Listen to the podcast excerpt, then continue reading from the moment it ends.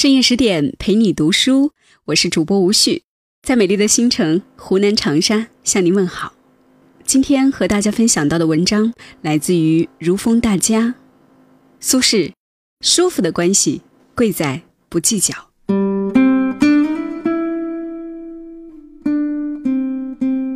每个人都不是一座孤岛，人与人之间相互关联，无论利益感情，有关联。就意味着有摩擦，有碰撞。有的人困于一隅，锱铢必较，到头来伶仃孤苦；有的人放眼长天，看清看清，几十年和睦美满。金无足赤，人无完人，每个人都有过错，都有私心。舒服的关系就是看清看淡，放下纠葛，不再计较。对待敌人不计较是宽容。尼采有言：“凝视深渊过久，深渊将回以凝视。”一个人放不下对敌人的怨恨，自己也会永远活在愤怒悲痛中。曼德拉在监狱的时候，曾经遭受过看守的折磨。在他当选总统的时候，他恭敬地向三个曾关押他的看守致敬。在场的所有来宾。以致整个世界都静下来了。他说：“当我走出囚室，迈过通往自由的监狱大门时，我已经清楚，自己若不能把悲痛与怨恨留在身后，那么我其实仍在狱中。”苏轼曾被张敦屡次迫害，张敦甚至一度贬苏轼到海南，想让他老死荒野。可以说，苏轼半生贬谪的命运，几乎都是拜张敦所赐。苏轼大赦之后，张敦的儿子张元给苏轼写信，希望苏轼对张家网开一面，不要打击报复。而苏轼在回信里说了这样一句话：“但以亡者，更说何意？”这样的迫害被苏轼一句“更说何意”轻描淡写的带过。事情已经过去了，就不要再提了。他还给病中的张敦寄去药品，希望他能够早日康复。一个人心底宽阔，肯宽容别人，内心自然平和阳光。心灵是一个有限的容器，装得下仇恨，就放不下爱与温暖。人生有更多美好的东西在等待自己，不与敌人计较，其实。也是放过了自己。对陌生人不计较是修养。在知乎上曾有这样一个问题：为什么了解一个人要看他对陌生人的态度呢？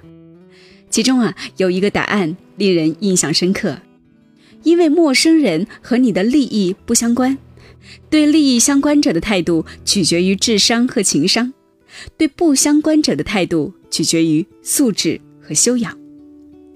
曾经有个穿着讲究的女士在一家餐厅就餐，刚来的服务人员不小心碰洒了一杯饮料，溅到了她身上。服务员很小心的赔不是，并主动要求清洗衣服。结果呢，这位女士破口大骂，不依不饶，非要投诉，让经理把人开了。还有一位豪车司机，因为道路堵塞，车子。被路过的一个收废品的三轮车划伤了，这个三轮车夫知道自己倾家荡产也还不起，站在原地急得直哭。结果豪车司机下车，拿了根铁棍儿往三轮车上一砸，说了句“扯平了”，掉头就走了。两人素质可谓高下立判。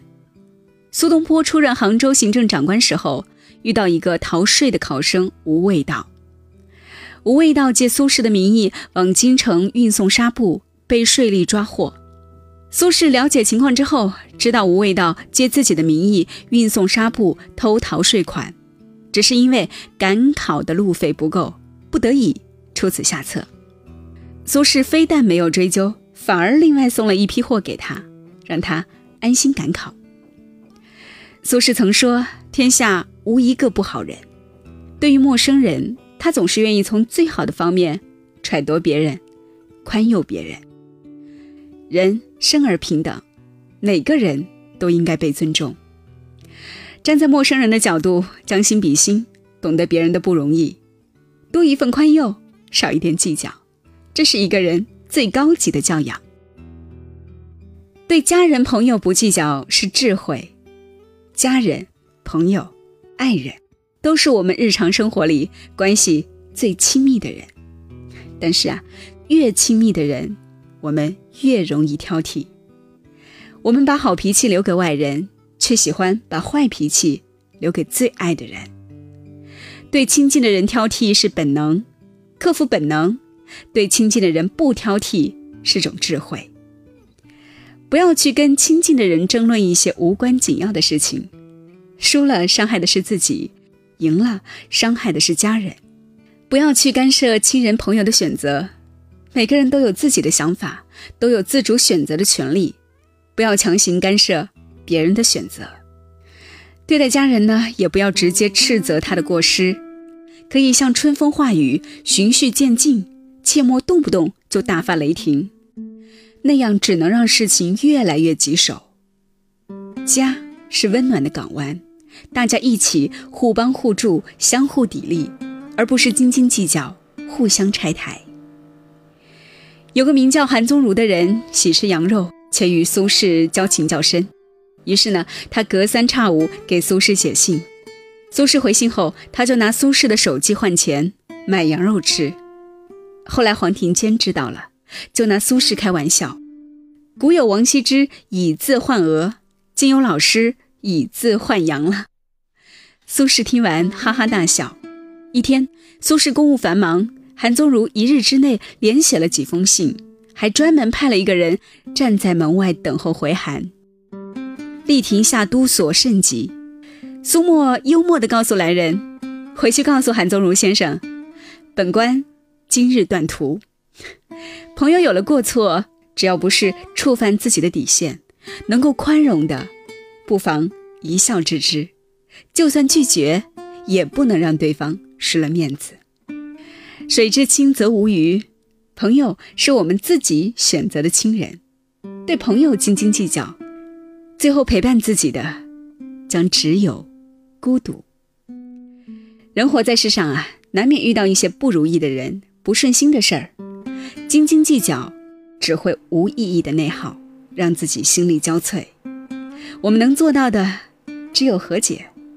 你我皆过客，人生百年，相遇就是缘分，何必计较那么多呢？深夜十点，感谢各位的聆听。在文章的结尾，想宣布一个好消息：为了帮助大家提升自己的素养和层次，十点读书开放了一座成长图书馆。在这里呢，既有解忧杂货铺、《肖申克的救赎》、《简爱》这样影响全世界的经典名作，也有自控力、非暴力沟通这样的职场实用宝典，免费开放，十天陪你听本书。如果你有兴趣，欢迎搜索关注微信公众号“十点读书”，进入成长图书馆，跟我一起阅读好书，成为更好的自己。我是吴旭旭主播。如果说你喜欢我的声音的话，也欢迎各位添加我的个人公众微信账号“旭旭到来吧”，或者新浪微博“吴旭旭”。我在湖南长沙，祝大家一切安好。